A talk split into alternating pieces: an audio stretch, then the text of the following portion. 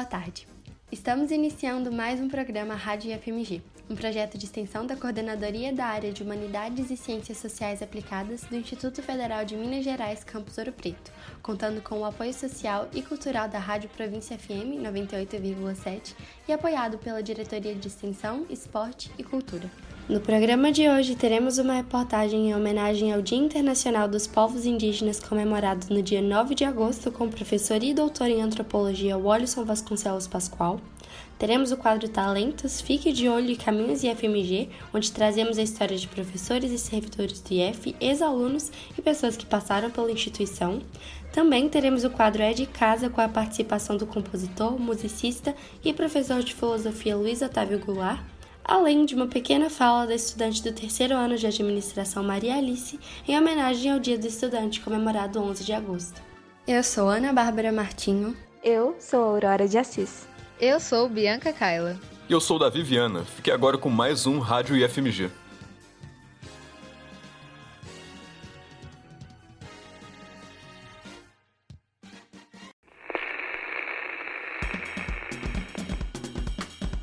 Rádio IFMG.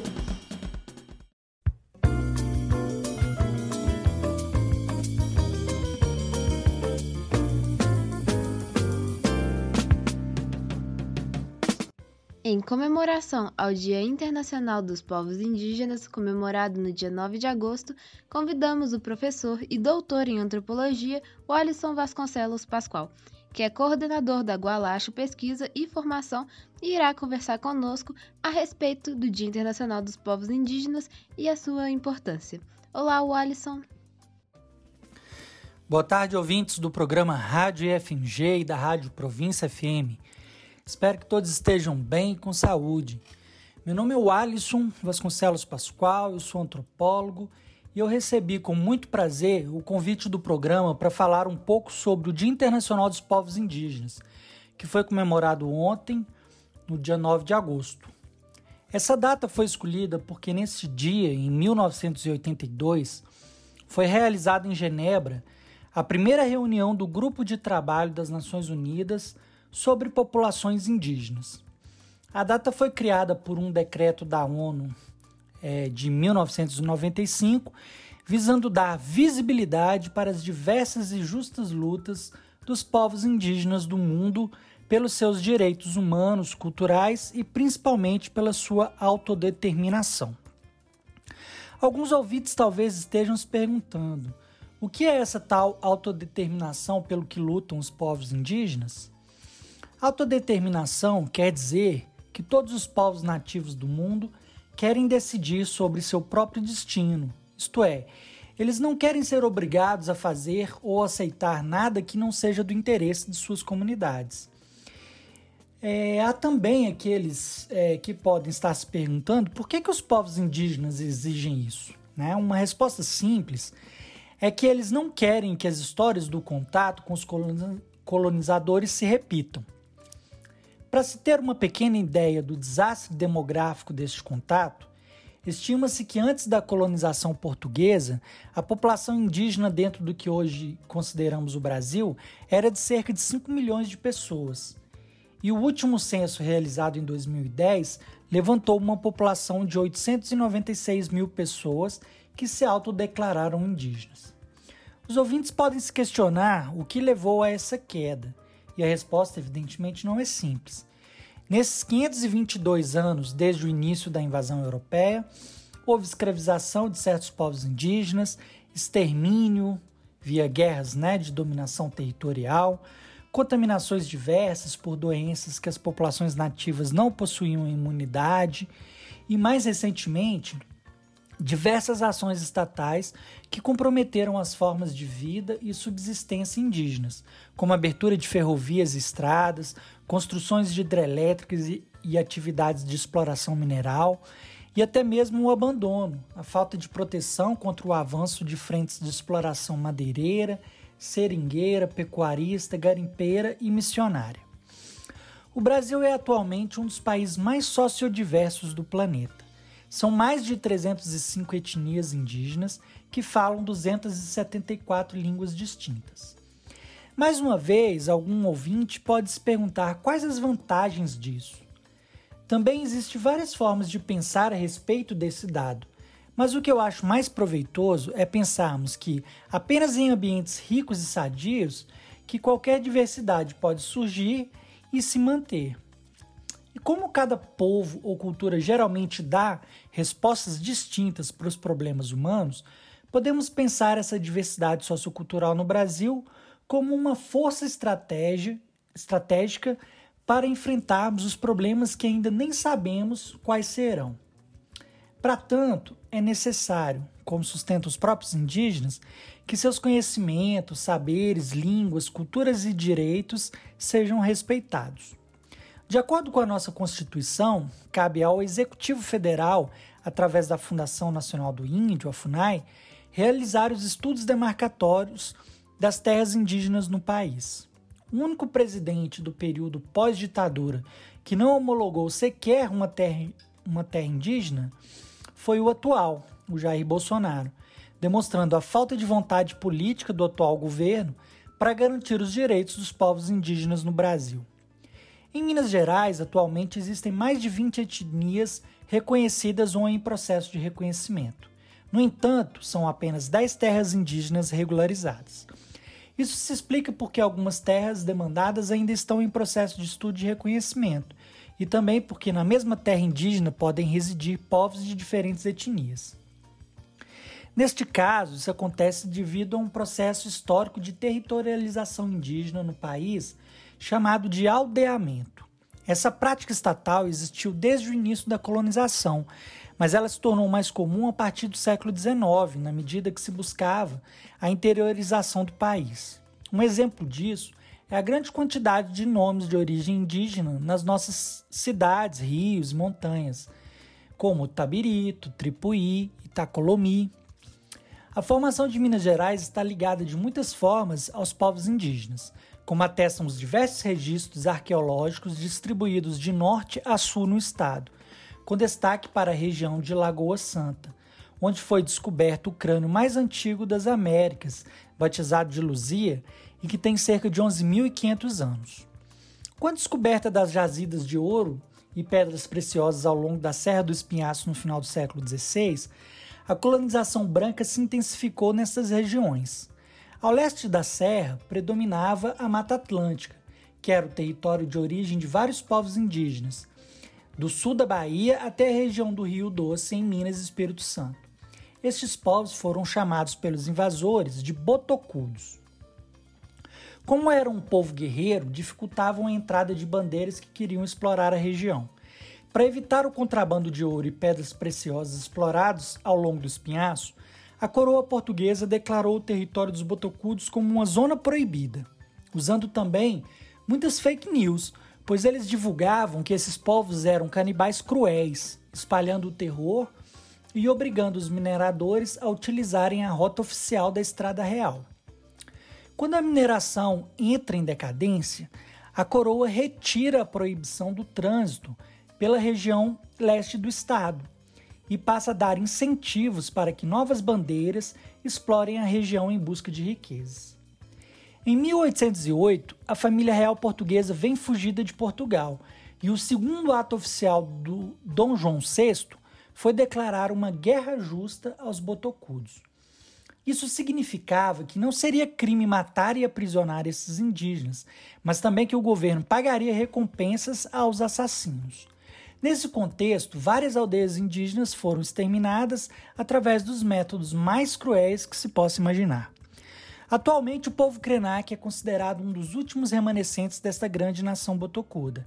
Eles habitam uma terra indígena às margens do Rio Doce, no município de Resplendor. Ao longo do último século, os Krenak sofreram vários atentados em sua terra. Duas vezes foram arrancados de lá e mandados para outras regiões do país. Em ambas, eles voltaram a pé até o Rio Doce, que chamam na sua língua de Watu e que consideram sagrado. Durante a ditadura militar, o governo construiu um presídio nas suas terras para onde eles mandavam é, indígenas que eram presos de várias partes do Brasil e que, durante o encarceramento, eram submetidos a variadas formas de tortura. Já atualmente, eles ainda sofrem com a consequência do crime da mineradora Samarco, que destruiu seu rio sagrado em 2015. Assim como os Pataxó Ranranran, que residem às margens do rio Paraopeba em São Joaquim de Bicas e que foram invadidos pela lama do crime da Vale em Brumadinho em 2019. A atividade da mineração foi e é fundamental para o estado de Minas Gerais desde sua fundação, mas nunca se preocupou com os impactos nas vidas das populações nativas.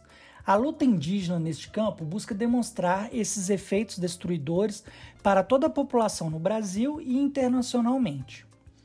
Então, para terminar, eu recomendo aos ouvintes algumas fontes de informação sobre essas questões, como o site do Observatório da Mineração, que também possui perfis nas principais redes sociais, e sobre o engajamento e lutas indígenas por seus direitos e contra os impactos negativos da mineração e outras atividades econômicas, busquem nas redes sociais os perfis da Shirley Krenak, Beto Marubo, Alice Pataxó e Chai Suruí. E para aqueles que querem conhecer um pouco mais sobre as formas de pensamento e visões de mundo de alguns povos indígenas, eu recomendo a leitura é, dos livros do pensador Ailton Krenak, que figuram nas listas dos livros mais vendidos nos últimos anos. E são Ideias para Adiar o Fim do Mundo e A Vida Não é Útil. Então é isso, pessoal. Agradeço pelo convite e espero que tenham gostado. Um abraço. Muito obrigada pela participação, Alisson. Nós adoramos te receber no nosso programa, ainda mais para falar sobre um assunto tão importante. Você acaba de ouvir o professor e doutor em antropologia, o Alisson Vasconcelos Pascoal, que é coordenador da Gualacho Pesquisa e Formação e nos falou um pouco mais a respeito do Dia Internacional dos Povos Indígenas.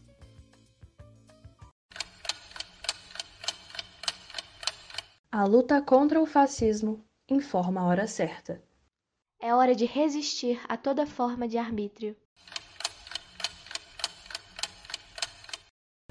Quando falamos sobre legado, imediatamente a ideia que nos vem à cabeça é simplesmente algo que deixamos para trás.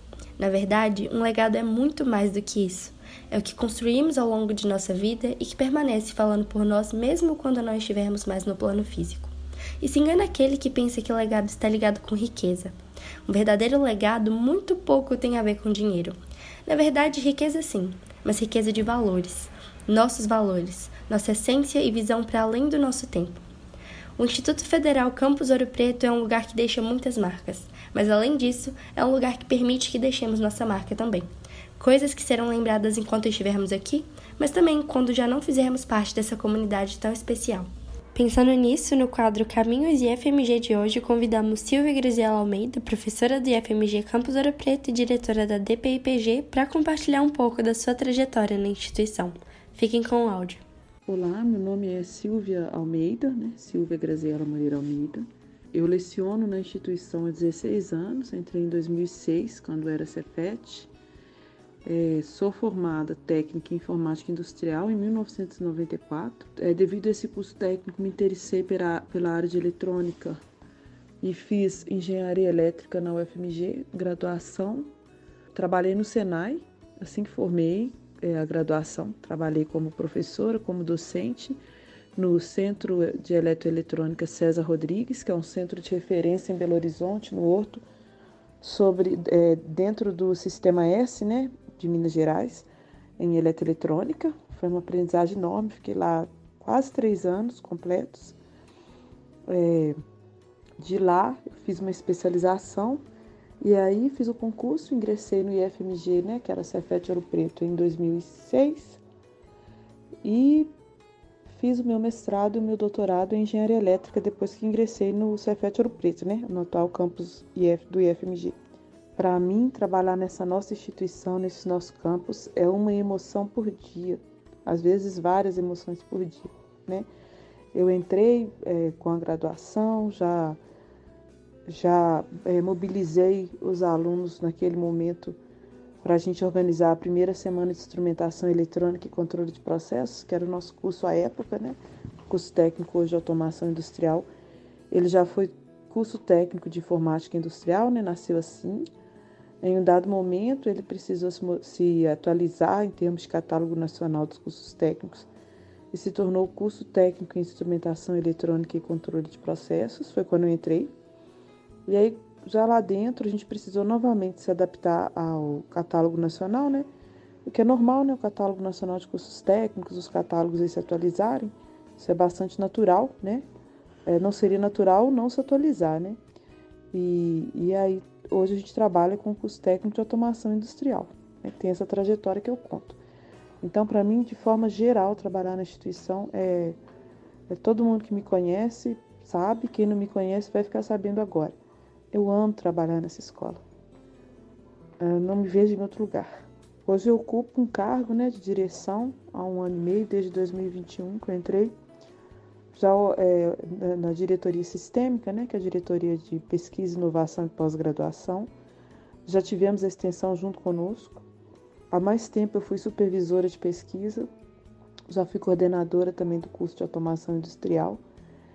É, mas a minha, eu falo muito que o meu métier, né, a minha entrada na escola se dá pelo que eu me sinto, né, pelo que eu sou, pelo que eu pratico, que é ser docente, é ser professora, né, é, e não é ensinar somente, né, ah, não é ensinar focado apenas ali no, na área técnica, né, nas eletrônicas, mas é desmistificar, sabe? Hoje entendo que é quase uma missão para mim, é desmistificar que a área técnica é uma área completamente hard, só de exatas, né, que não interage com as outras áreas de humanidades. Isso é uma coisa que a gente construiu ao longo do tempo e a minha missão hoje eu sinto que é desconstruir. Né? O conhecimento ele é um só. Né? Ele passa por tornar as pessoas capazes de criticar, né? capazes de se expor para dizer as, as coisas que, que precisam ser ditas muitas vezes, né? Capazes de pensar em mudanças e entender que é, amanhã não será como hoje, hoje não foi como amanhã, e isso é altamente natural. Então, desmistificar que conhecimento envolve né, é, transformação ao longo do tempo, conversas, é, debates, tudo dentro de um respeito, né? Cada um tem um conhecimento diferente. É, nunca haverão duas pessoas no mundo que vão ter o mesmo conhecimento, né? Nunca, nunca, nunca. Então, falando de mudança, eu já disse um pouco o que eu vivenciei dentro do campus, né? Eu posso dizer que eu conheço a instituição, não conhecia nada, como muita gente até hoje em dia da comunidade europretana não conhece. Eu não conhecia nada até que a minha irmã entrou no campus em 1990, né, para fazer o curso técnico de informática industrial. Comecei a conhecer um pouco por ela. Em 92 eu ingressei, depois a minha outra irmã ter entrado também. Então eu fui a terceira da família, então já conheci um pouquinho, né, de falar. Tinha muita vontade de estudar esse campus, porque minhas irmãs falavam muito, né, dos docentes das, da, da, do campus, né, estudavam bastante. E aí é, eu ingressei como estudante do ensino técnico em 1992. Em 1994 eu me formei. Fiquei com tanta vontade de continuar estudando lá que na semana seguinte que eu me formei do baile de formatura, eu já estava fazendo curso técnico de segurança do trabalho. Mas esse, infelizmente, eu não concluí porque eu fui fazer estágio na Companhia Vale do Rio Doce e não concluí. É, fui técnica por um tempo com minhas irmãs, né? Empreendemos aqui, abrimos um negócio. E aí decidi que eu precisava seguir a carreira, né? É, academicamente falando, e fui fazer engenharia elétrica, né? Fiquei com essa decisão durante o curso técnico. O tempo inteiro, enquanto eu fazia minha engenharia elétrica, né? Sempre aqui em Ouro Preto, sempre em Belo Horizonte, é, eu fiz lá na UFMG eu pensava em ser docente do campus Ouro Preto, né? Teve um dado momento ali, sei lá, no terceiro ano, que eu acho que eu esqueci um pouco, né? Coisas da. Já não era tão adolescente, mas da adulta adolescente. É, e de qualquer forma, tanta gente em volta de mim sabia disso, que quando houve uma vaga, né?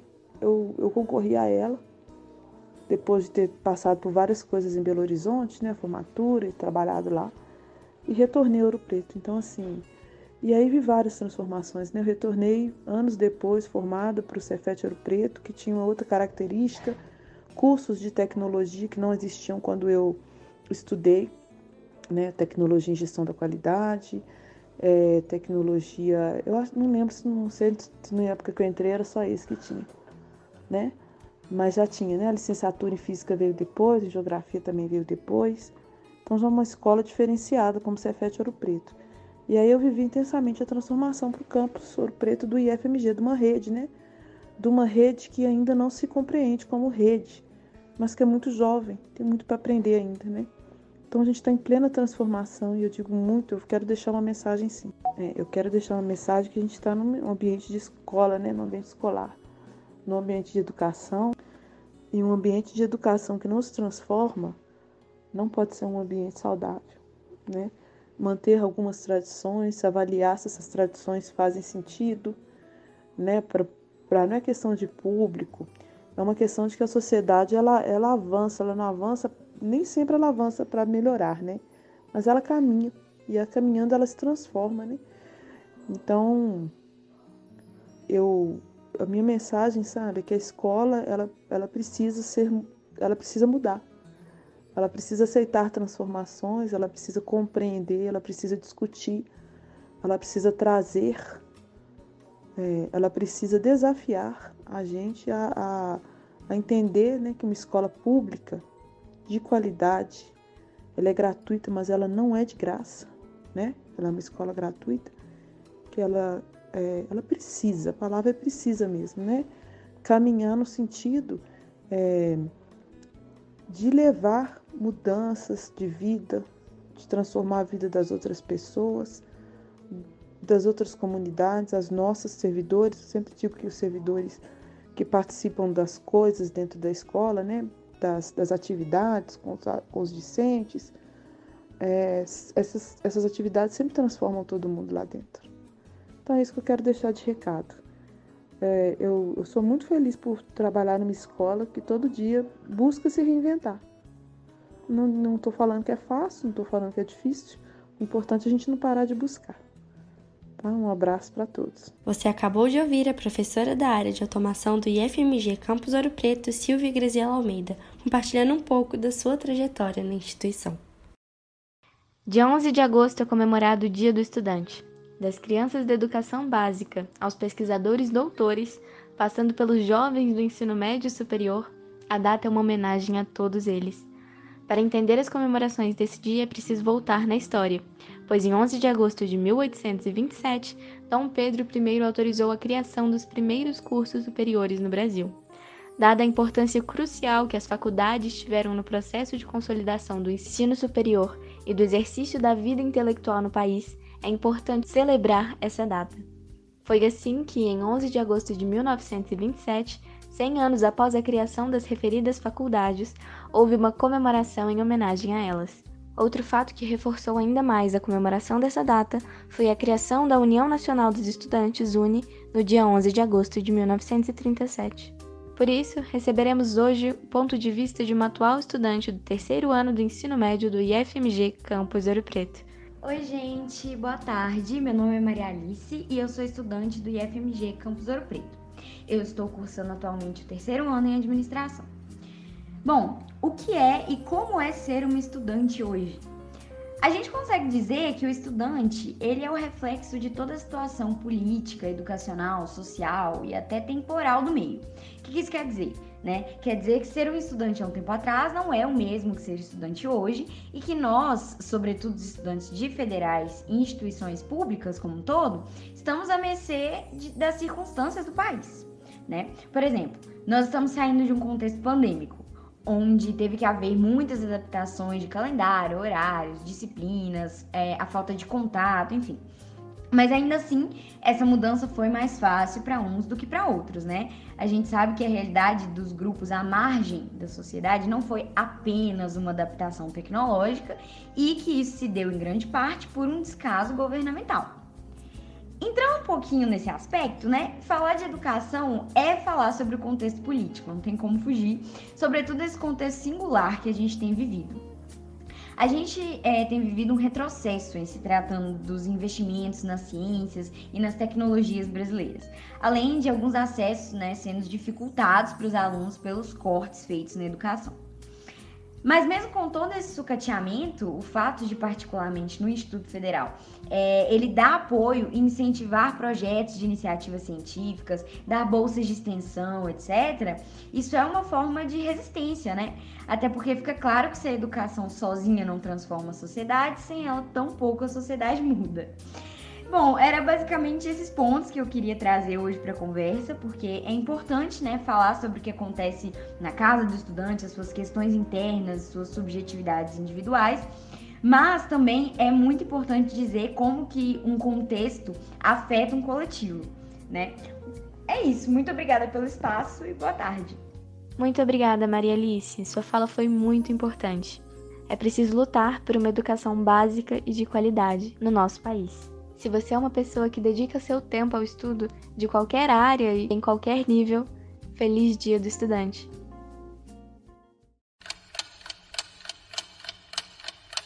A luta pela educação pública gratuita e de qualidade informa a hora certa. É hora de lutar contra o sucateamento das universidades e institutos federais.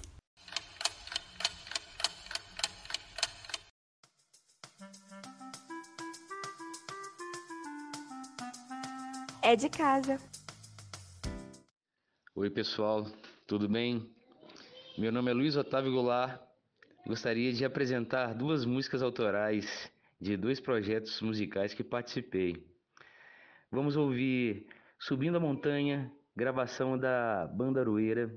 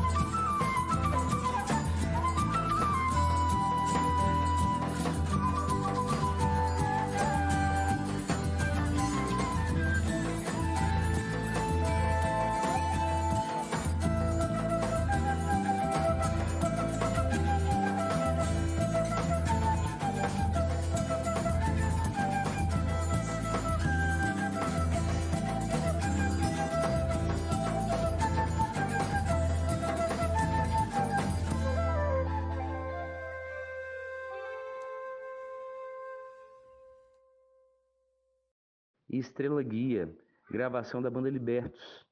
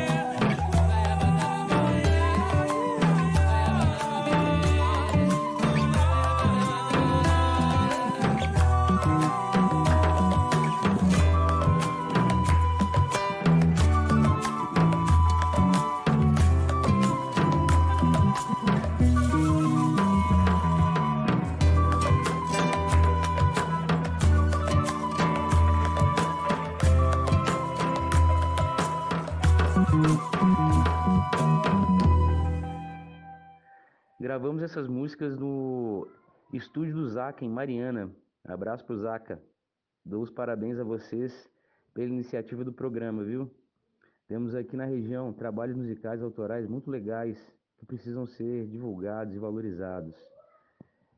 Faço um trabalho que parte do pife dos ritmos tradicionais, mas que tem uma pitada de moderno e de experimental também. Grande abraço para o professor Guilherme, meu amigo, grande músico. E vamos escutar essas duas musiquinhas, pessoal. Quem tiver o interesse, tiver achado legal, né, é, escute. Vocês podem escutar também essas duas músicas e outras, né, é, no YouTube, Luiz Otávio Goulart. Abraço para todos.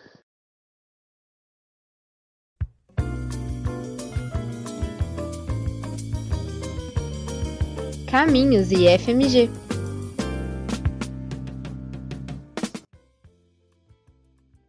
No Caminhos e FMG dessa semana, trouxemos o convidado José Ricardo Vitória, professor do Instituto Federal de Minas Gerais, Campus Ouro Preto, que irá nos contar um pouco mais sobre sua trajetória de vida e os seus talentos. Olá, José! Olá a todos e todas, meu nome é José Ricardo Vitória, sou professor substituto aqui no IFMG do campus de Ouro Preto. Eu tenho pouco tempo que eu estou atuando aqui. Eu comecei, fui oficialmente contratado no dia 22 de julho e comecei das aulas no dia 25 de julho. E estou adorando trabalhar tanto no setor técnico, tanto no da graduação, pela experiência de diferentes diferentes é, perspectivas, tanto de aprendizado tanto de carga é, de conhecimento dos alunos. Então, é, essa diferença faz a gente crescer muito como professor. Eu tenho graduação, eu sou bacharel, mestre e doutor em administração pela Universidade Federal de Viçosa. Terminei meu doutorado em 2020 e desde então eu venho procurando oportunidades para ir crescendo nessa carreira de professor na minha profissão como professor.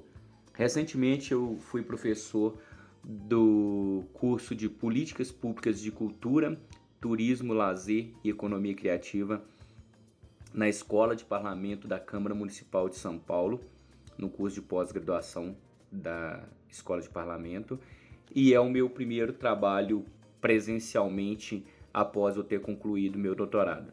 Já havia trabalhado anteriormente em escolas é, públicas da rede estadual no município de Araponga, como professor do tempo integral e estágio ensino dentro da própria Universidade Federal de Viçosa. Falar dos meus talentos é uma coisa que eu gosto muito, mas não é tão simples assim, porque é, eu fui descobrindo meus talentos ao longo da vida e gosto muito de cada um deles embora a grande maioria deles eu não tenha desenvolvido com grande propriedade. Eu, quando eu estava terminando o meu curso de graduação, é, eu descobri que eu já trabalhava há algum tempo com gestão e produção cultural e desde então eu me especializei na parte de gestão e produção cultural e fui fazer meu mestrado. Primeiramente, antes do mestrado, eu fui fazer meu TCC Aí eu escrevi sobre os grupos de teatro do município de Ouro Preto. Então voltei para Ouro Preto para falar sobre o grupo de teatro. Quando eu falo eu voltei, porque minha primeira graduação eu fiz um período de artes cênicas aqui na UFOP.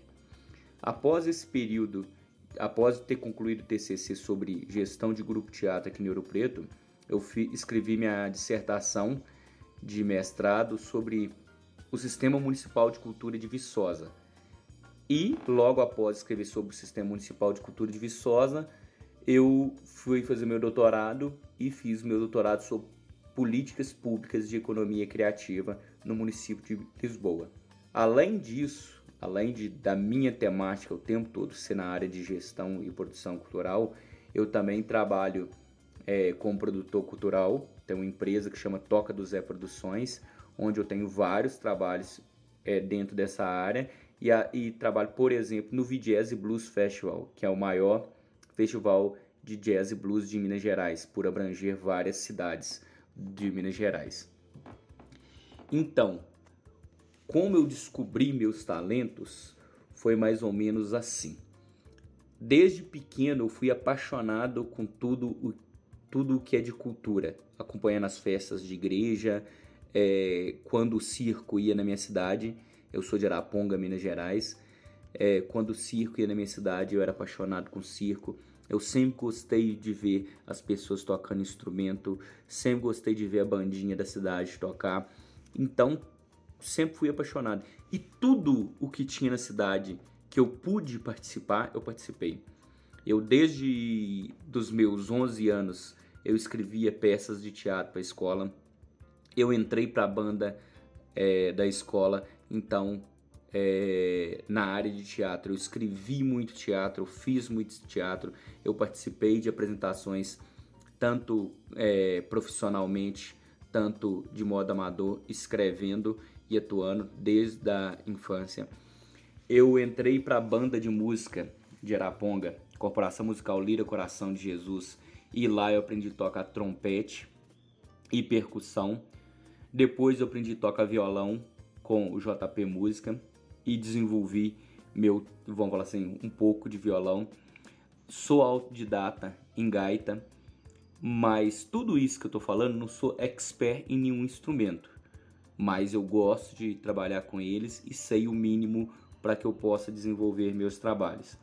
Além disso, na área da música, eu trabalhei 10 anos como DJ em Viçosa, então também com o JP, JP Música, que era um grupo que fazia cerimônias de 15 anos, casamento, é, formatura, é, festas de modo geral.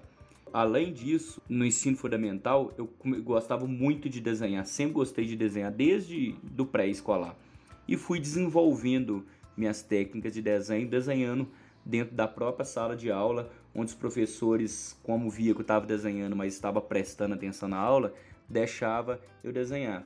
Então, eu fui desenhando ao longo da minha infância, juventude, adolescência, juventude, e hoje eu consigo desenhar muito bem, inclusive já vendi vários desenhos, faço retrato, faço desenhos por encomenda também. Ainda na área das artes cênicas, eu sei bastante coisa na área de circense, principalmente malabares, é, pirofagia, números de equilíbrio. Então eu faço coisas nessa é, na área circense também. Cada um desses, dessas coisas que eu sei fazer representa muito para mim porque eu tenho o maior prazer em fazer cada um deles. Eu tenho prazer em estar tá trabalhando com gestão e produção cultural. Eu tenho prazer em estar tá desenvolvendo cada vez mais meu lado artístico, meus dons artísticos. Então, quando eu estou falando de, de, o que que isso representa para mim, é literalmente o que eu descobri para minha vida e que eu escolhi para minha vida. Eu faço isso muitas vezes de graça por eu gostar. Além do que eu já falei, eu também escrevo é, poesias desde a minha adolescência.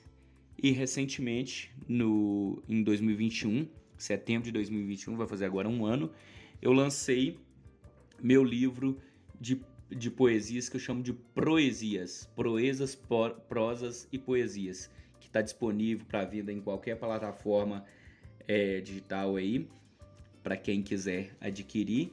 E esses poemas foram escritos, começou, foram poemas que eu comecei a escrever na, na adolescência e posteriormente eu fui escrevendo outros, outros são bem recentes, então tem uma, uma vamos falar assim, uma vida inteira de poemas escritos ali, embora alguns não sejam tão bons, eu acho que representa bastante um tempo de criatividade que merece ser registrado.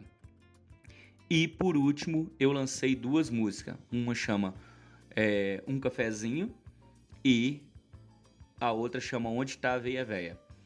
Um cafezinho representa muito o que é, o que é Araponga, o que é estar, é, você pensar em como é a vida no dia a dia onde a gente procura o tempo todo por felicidade e a felicidade pode estar nas simples coisas que a gente tem no dia a dia, pode é, estar simplesmente observar que você já é um privilegiado, que você já tem o suficiente para viver. Então é, é nesse sentido que a música Um Cafezinho é mais importante para mim. A outra, a música Onde Está a Veia Véia, foi uma brincadeira que eu fiz para minha mãe, porque na casa dela você literalmente não acha nada. Ela tá mudando as coisas de lugar, e eu tenho meio um pouco de dificuldade toda vez que eu vou lá de achar onde ela colocou as coisas. Então, resumindo, eu é, desenho, eu faço é, artes ciências, eu toco alguns instrumentos, tenho algumas músicas gravadas, tenho um livro de poemas e um livro de políticas públicas de cultura que foi é, fonte do meu da minha vida acadêmica, do mestrado e doutorado principalmente.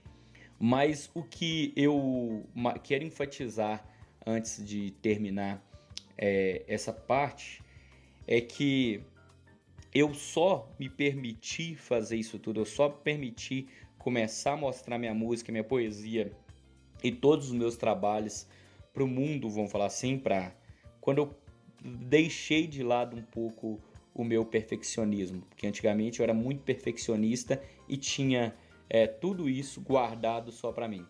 Então, desde 2021, inclusive fazendo terapia, é, participando de grupos de teatro e de música, eu fui me libertando um pouco desse perfeccionismo e permitir de ter, além da vida acadêmica, ter toda essa construção artística na minha vida que faz parte de mim desde quando eu entendo por gente, tanto a vivência cultural, tanto a vivência artística, mas que eu só permiti me reconhecer como artista e é, colocar meus trabalhos para a população, para quem é que queira ver agora. E para quem quiser seguir e acompanhar os trabalhos, os meus trabalhos aí, o meu arroba no Instagram é arroba José Ricardo Vitória. O arroba da produtora, que é onde a gente faz nossos trabalhos, onde nós divulgamos nossos trabalhos, é arroba Toca do Zé Produções. E para quem quiser ler os poemas de forma gratuita, é, também tem o Instagram do livro Proesias, que é arroba Proesias, ou seja, P-R-O-E-S-I-A-S. Proezas, prosas, proesias. Então segue a gente lá. Quem quiser encontrar aqui no campus, bater um papo, quem quiser falar principalmente de produção cultural, gestão cultural, procura a gente aí que a gente está disponível. Eu estou disponível para atendê-los no que for preciso. Muito obrigado. Gostaria de agradecer o pessoal da rádio aqui pela oportunidade de estar tá mostrando e divulgando esses trabalhos. Valeu, muito obrigado. Nós que agradecemos, José. Adoramos ter sua presença aqui no programa e conhecer um pouquinho mais sobre você. Para mostrar um pouco do trabalho do José, iremos tocar agora a sua música Cafezinho.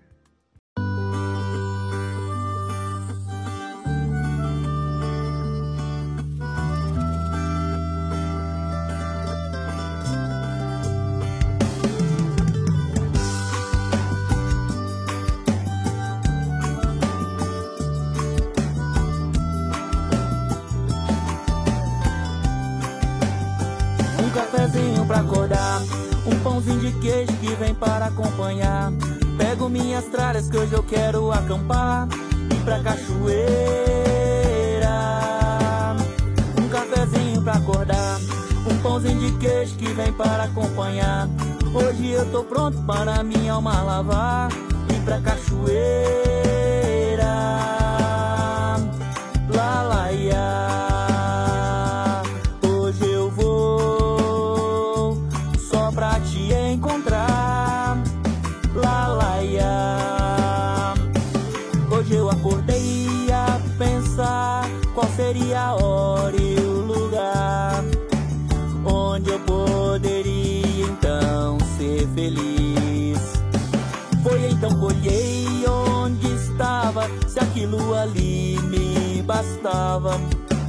E no momento de paz eu sorri. Um cafezinho pra acordar, um pãozinho de queijo que vem para acompanhar. Pego minhas tralhas que hoje eu quero acampar pra cachoeira. Um cafezinho pra acordar.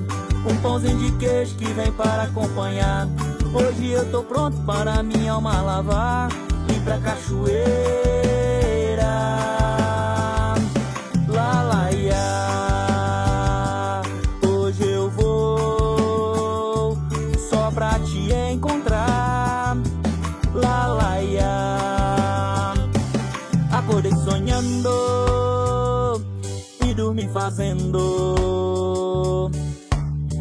Esse mundo que um dia eu quero ter.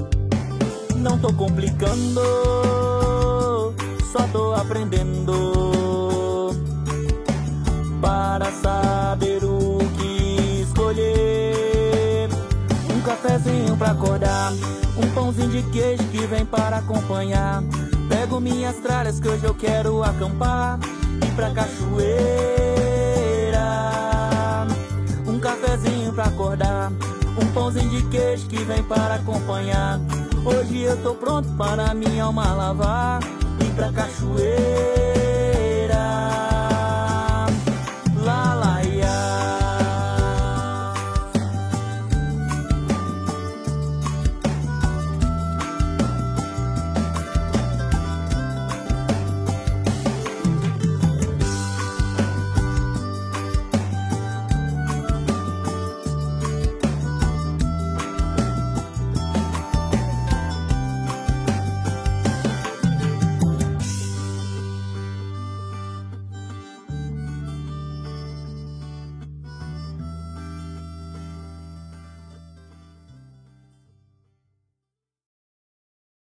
Você acaba de ouvir Cafezinho, a música do nosso entrevistado dessa semana, do Caminhos e FMG, José Ricardo Vieira.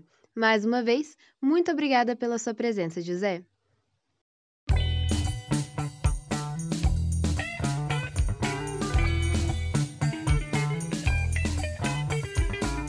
Fique de olho. A Carta em Defesa da Democracia e do Processo Eleitoral, divulgada pela Faculdade de Direito da USP, Universidade de São Paulo, já reuniu mais de 820 mil assinaturas até a tarde dessa terça-feira, dia 9 de agosto, segundo o contador oficial da página. A Carta às Brasileiras e aos Brasileiros em Defesa do Estado Democrático de Direito e a lista com os nomes foram divulgadas na semana passada no site da universidade. Ela foi lançada depois de seguidos ataques do presidente Jair Bolsonaro contra as urnas eletrônicas e ao sistema eleitoral brasileiro. O conteúdo dessa carta será apresentado na sede da Faculdade de Direito da USP, no centro da cidade de São Paulo, no dia 11 de agosto, com Roberta Estrela Dalva como cerimonialista. A data comemora o aniversário da criação dos cursos de direito no país e coincide com a leitura do manifesto do mesmo local em 1977 para denunciar a ditadura militar que subtraiu direitos e matou opositores do regime. Então, agora eu vou ler essa carta. Vou ler essa carta às brasileiras e aos brasileiros em defesa do Estado Democrático de Direito, escrita pelos integrantes, pelos representantes da Faculdade de Direito da USP. O conteúdo da carta, então, é esse. Abre aspas. Em agosto de 1977, em meio às comemorações do sesquicentenário de fundação dos cursos jurídicos no país, o professor Godofredo da Silva Teles, Júnior, mestre de todos nós no território livre do Largo de São Francisco, leu a carta aos brasileiros na qual denunciava a ilegitimidade do então governo militar e o estado de exceção em que vivíamos. Conclamava também o restabelecimento do Estado de Direito e a convocação de uma Assembleia Nacional Constituinte. A semente plantada rendeu frutos. O Brasil superou a ditadura militar. A Assembleia Nacional Constituinte resgatou a legitimidade de nossas instituições, restabelecendo o Estado democrático de direito com a prevalência do respeito aos direitos fundamentais. Temos os poderes da República, o Executivo, o Legislativo e o Judiciário, todos independentes, autônomos e com o compromisso de respeitar e zelar pela observância do Pacto Maior à Constituição Federal. Sob o manto da Constituição Federal de 1988, prestes a completar seu 34º aniversário, passamos por eleições livres e periódicas, nas quais o debate político sobre os projetos para o país sempre foi democrático, cabendo a decisão final à soberania popular. A lição de Godofredo está estampada em nossa Constituição. Abre aspas, todo poder emana do povo, que o exerce por meio de seus representantes eleitos ou diretamente nos termos dessa Constituição, fecha aspas. Nossas eleições, com processo eletrônico de apuração, têm servido de exemplo no mundo. tivemos várias alternâncias de poder com respeito aos resultados das urnas e transição republicana de governo. As urnas eletrônicas revelaram-se seguras e confiáveis, assim como a justiça eleitoral. Nossa democracia cresceu e amadureceu, mas muito ainda há de ser feito. Vivemos em um país de profundas desigualdades sociais, com carências em serviços públicos essenciais como saúde, educação, habitação e segurança pública. Temos muito a caminhar no desenvolvimento das nossas potencialidades econômicas de forma sustentável. O Estado apresenta-se ineficiente diante dos seus inúmeros desafios.